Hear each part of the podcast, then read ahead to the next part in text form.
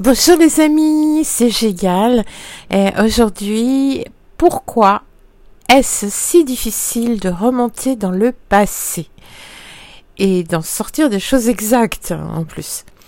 Alors aujourd'hui, c'est un petit instantané pour un sujet très vaste, car j'entends beaucoup de choses assez erronées, parfois par rapport au zodiaque, aux constellations anciennes égyptiennes, à la précision, et je pense que quand vous aurez écouté ce qui va suivre, vous comprendrez mieux pourquoi il est si compliqué de faire de l'archéoastronomie et de surtout décrypter les mythes liés aux constellations du passé, qui sont euh, des clés absolument magiques justement pour comprendre beaucoup de choses. Vous allez comprendre en m'écoutant pourquoi se baser sur les constellations plutôt que sur le zodiaque est si important, mais alors il faut avoir de bonnes notions d'astronomie. Vous allez comprendre pourquoi les notions astrologiques du zodiaque actuel, à vouloir les transformer en égyptiennes par exemple, est très hasardeux et Bien que Shakespeare ait écrit Je suis aussi constant que l'étoile polaire, le pôle nord céleste change en fait de position au fil des siècles du fait de la précession des équinoxes, c'est-à-dire un lent changement de la direction de l'axe des pôles terrestres sur environ 25 800 ans. Bref, vous allez voir qu'une des raisons, pas la seule, à la difficulté de retrouver le savoir du passé, c'est que justement, les constellations changent. Alors voilà, en simplifiant. Sur une période approximative de 25 900 ans, l'axe de rotation de la Terre varie entre un angle de 20.4 degrés et 26.2 degrés. Ce changement très lent de l'angle de l'axe terrestre fait néanmoins changer la position des étoiles vues de chez nous.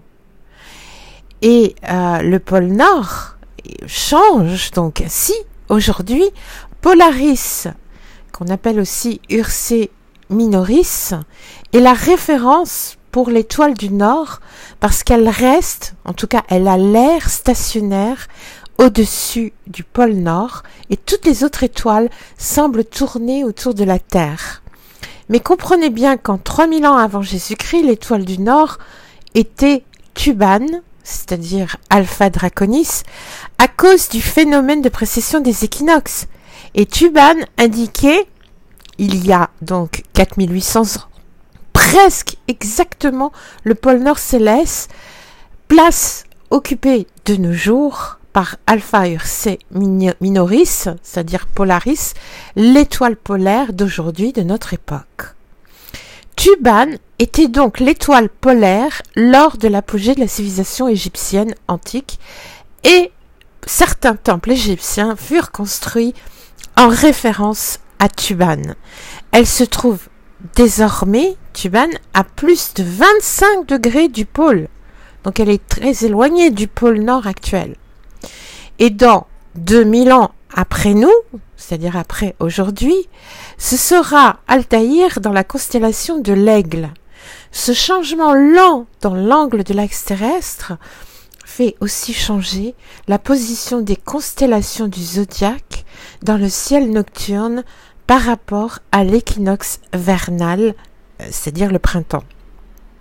C'est ce phénomène qu'on appelle la précession car les constellations du zodiaque apparaissent comme bougeant en marche arrière pendant que l'horloge du temps va vers l'avant, bougeant vers la prochaine constellation à peu près tous les 2150 ans. Ainsi, par exemple, chaque 21 avril, le soleil se lève dans la constellation des poissons, mais dans quelques centaines d'années, il se lèvera dans le Verseau. Et dans un futur lointain, l'étoile polaire, ce sera Vega de la Lyre. Or, à chaque constellation devenue visible correspond une histoire que l'on appelle un mythe, mais qui est en fait une sorte de clé pour nous parler d'événements du passé. Donc, se référer uniquement à nos constellations visibles aujourd'hui et leur rapport au zodiaque ne nous informe guère sur ce passé. Il faut avoir un instantané du ciel en rapport avec une date du passé, toujours à l'esprit, pour bien comprendre les choses. Sans compter que différentes cultures ont reconnu des constellations différentes. Par exemple, les Chinois n'ont pas de zodiaque, mais une zone écliptique avec les quatre animaux de la symbolique chinoise, le tigre blanc à l'ouest, le dragon d'azur à l'est, l'oiseau vermillon au sud et la tortue noire au, nord. Et ils décrivent les constellations comme des palais, comme des constructions, et pas comme euh, nos, animaux ou nos objets. La compilation exhaustive de constellations la plus ancienne que l'on connaisse remonte au, Ptolémée égyptien, c'est-à-dire au deuxième siècle. C'est très récent. Dans son Almageste, euh, le roi Ptolémée groupa 1022 étoiles et 48 constellations.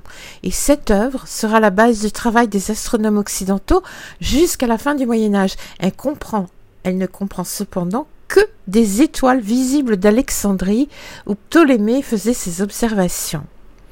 Donc, euh, vous voyez bien que l'on a très peu euh, de connaissances en fait euh, sur les constellations du passé.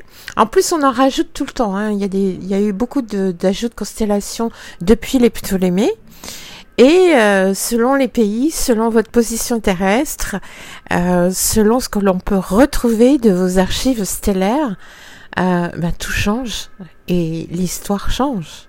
Donc voilà, bah, ça c'est un des éléments pour lesquels il est très difficile de, de remonter en arrière, alors que les constellations étaient là justement pour expliquer des choses du passé.